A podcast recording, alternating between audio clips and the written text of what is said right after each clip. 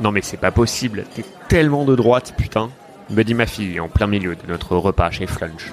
C'est décidé, je ne parle plus jamais de grand remplacement avec elle. Je ne suis ni de gauche ni de droite, petite sotte, lui réponds-je. Et même si, supposons, j'étais hypothétiquement de droite, au moins je suis écrit par des auteurs de gauche. Imagine une seconde si c'était l'inverse, ça serait bien pire.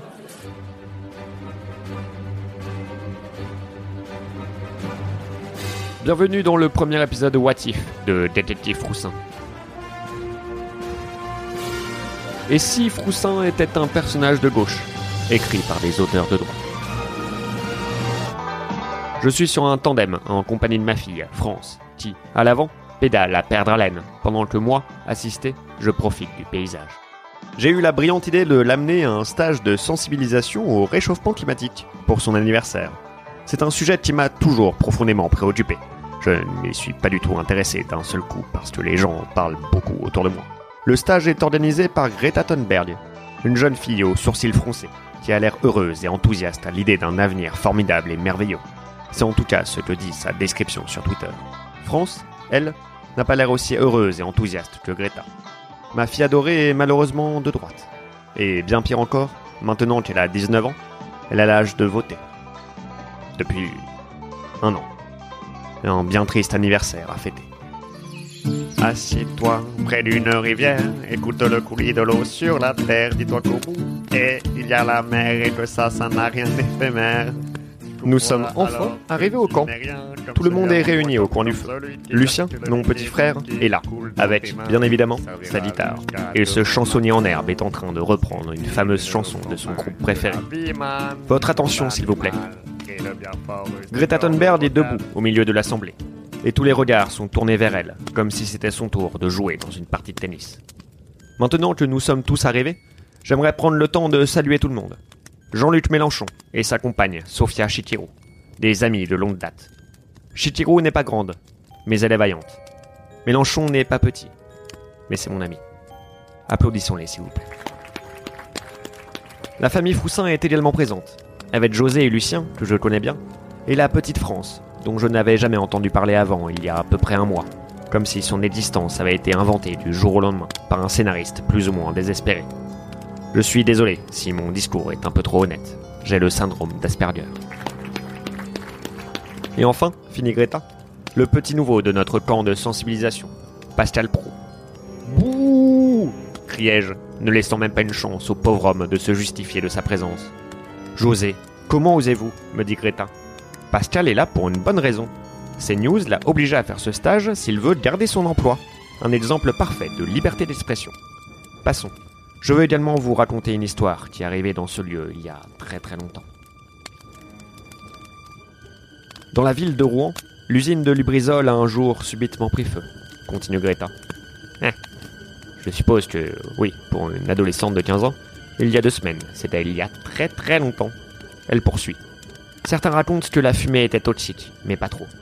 D'autres disent que les conséquences de cette catastrophe ont donné naissance à une créature, un étrange monstre qui vit dans un étang créé par les péchés de l'humanité. Souffle ma fille, France, clouant, à mon grand désespoir, le bec de ce drôle d'oiseau de Greta Thunberg. Nous savons très bien que le réchauffement climatique n'existe pas, dit-elle, climato-sceptiquement. Je ne suis bien sûr pas d'accord, et j'ai hâte de faire grève pour montrer mon mécontentement. Je ferai bien un sitting, mais je suis déjà assis. Vous êtes libre de penser ce que vous voulez, dit Greta. En attendant, il est l'heure d'aller se coucher. Je vous souhaite une bonne nuit. Nous sommes dans les dortoirs du camp de sensibilisation au réchauffement climatique. Ils sont séparés en deux, le dortoir des hommes et celui des femmes. Alors que je suis en train de rédiger une pétition sur change.org pour mettre fin à cette dictature du genre, Pascal Pro m'adresse soudainement la parole, malgré aucun signe de consentement de ma part. Mélenchon n'est pas avec nous. Vous ne trouvez pas ça étrange? Effectivement, je trouve ça étrange, mais j'aurais préféré du consentement. Je toque au dortoir des femmes, en rêvant d'un monde où le genre est considéré comme un spectre. France ouvre la porte. Avez-vous des nouvelles de Méluche? lui demandai-je. Il n'est pas petit, mais c'est mon ami. Ni lui ni Chirou ne sont revenus depuis la réunion au coin du feu, me répond ma fille. Greta dit les avoir vus aller se baigner dans l'étang des deux amants, complètement nus. Ah, les jeunes. Allons les chercher, déjà ma fille. On a beau être de gauche, il faut parfois se lever tôt le lendemain. Je vous accompagne, dit Pascal Pro. On ne sait jamais à quel danger s'attendre dans ce genre de situation. Quel tocard. Je le laisse nous accompagner. Car je ne suis certes pas d'accord avec ce qu'il dit, mais je donnerai ma vie pour qu'il puisse continuer à le dire. Comme l'a dit Voltaire, je suis Charlie. J'enfile mes chaussures en chanvre de chez Biocop et nous partons en direction de l'étang des deux amants. Méluche et Rourou y sont introuvables. Quelque chose ne tourne pas rond, me dit France. Quelque chose ne tourne pas rond dans ta tête, lui réponds-je. Ils sont sûrement en train de se sécher quelque part. Que ça te serve de leçon, petite sotte. Il s'avère que des fois, nous, les gens de gauche, avons complètement la situation en main. How dare you? Mon Dieu, Greta. Je cours en direction du dortoir des femmes. J'espère qu'il n'est rien arrivé à mon adolescente préférée. J'ouvre la porte de la cabine et pousse un cri d'effroi. Le cadavre de Greta gît sur le sol. Elle a apparemment glissé sur de l'huile de palme et a malencontreusement atterri sur une paille en plastique qui lui a transpercé l'œil. Mon Dieu, criai-je. Greta avait raison. Le monstre de l'étang est réel. Il a tué Méluche et Rourou et il a renversé de l'huile de palme sur le sol pour tuer Greta Thunberg. Ne sois pas ridicule, papa, me dit France. Nous savons tous très bien que le monstre de l'étang n'existe pas. Il doit y avoir une explication rationnelle à tout ça. C'est clairement l'œuvre d'une personne mal intentionnée. Cette huile de palme ne sort pas de nulle part. Mon Dieu. France, ma deuxième adolescente préférée. Tu as raison. Un serial killer rôde dans les alentours de cette cabine au bord d'un étang. La solution est limpide. Il va falloir se séparer. Personne ne conteste l'idée. Une preuve de plus, s'il en fallait une, que la gauche n'arrive décidément pas à rester unie. Nous partons tous, chacun de notre côté. À la lumière de ma lampe torche, je parcours seul l'infirmerie du camp. Ouh Il y a quelqu'un? Dis-je dans l'espoir que personne ne réponde. Personne ne répond. Ouh Un sacré soulagement.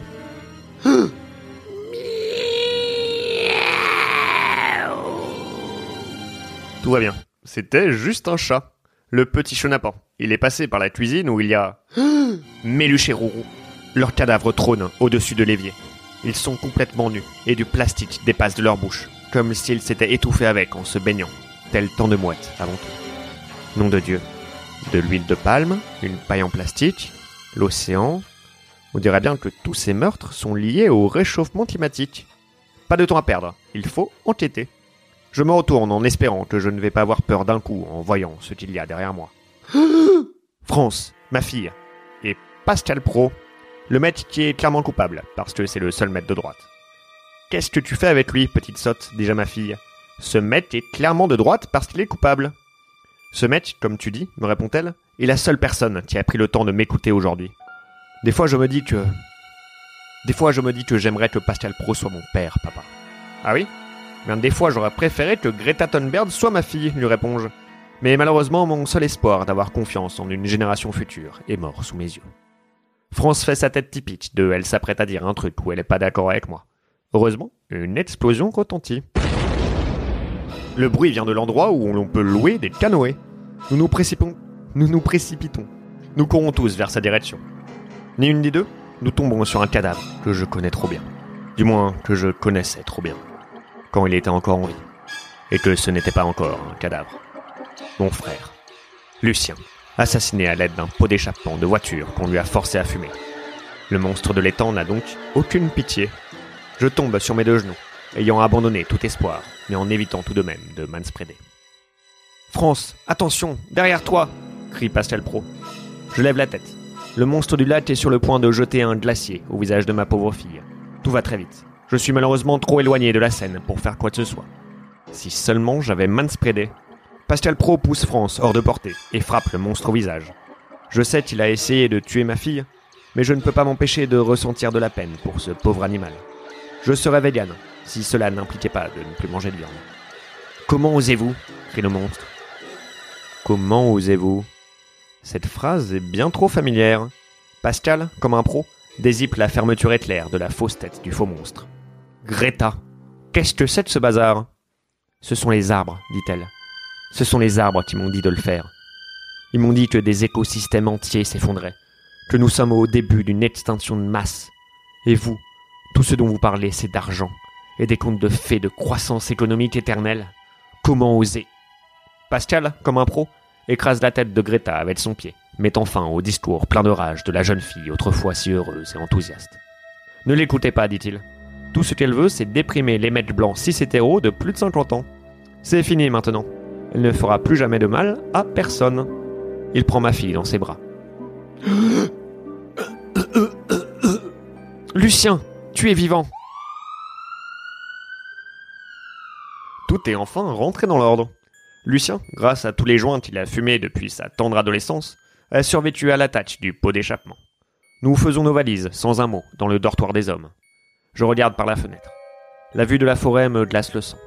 Si Greta disait vrai, alors les arbres sont bien plus dangereux que tout ce que peut faire l'être humain à sa propre espèce et aux autres. Je suppose que le futur est incertain, tant il reste des arbres.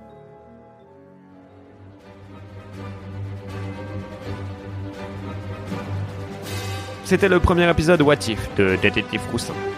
Et si Froussin était un personnage de gauche écrit par les auteurs de droite Mais était-il vraiment de droite? Pascal Pro met sa main sur mon épaule. Viens José, il est temps d'y aller. Je détourne le regard de la fenêtre. Pascal se saisit de sa valise, qui s'ouvre, et ses affaires du week-end tombent sur le sol. Je me penche pour l'aider à les ramasser, quand une vision me glace le sang à nouveau. Un déguisement d'arbre trône au milieu de ses slips. Pascal? Qu'est-ce que... Pascal Pro se saisit d'une maquette de l'usine Lubrizol, y met le feu, puis me la jette au visage. Dans mes derniers instants, sous le regard démoniaque de l'animateur, j'espère, bien que j'y crois à peine, que cette fumée est toxique. Mais pas trop.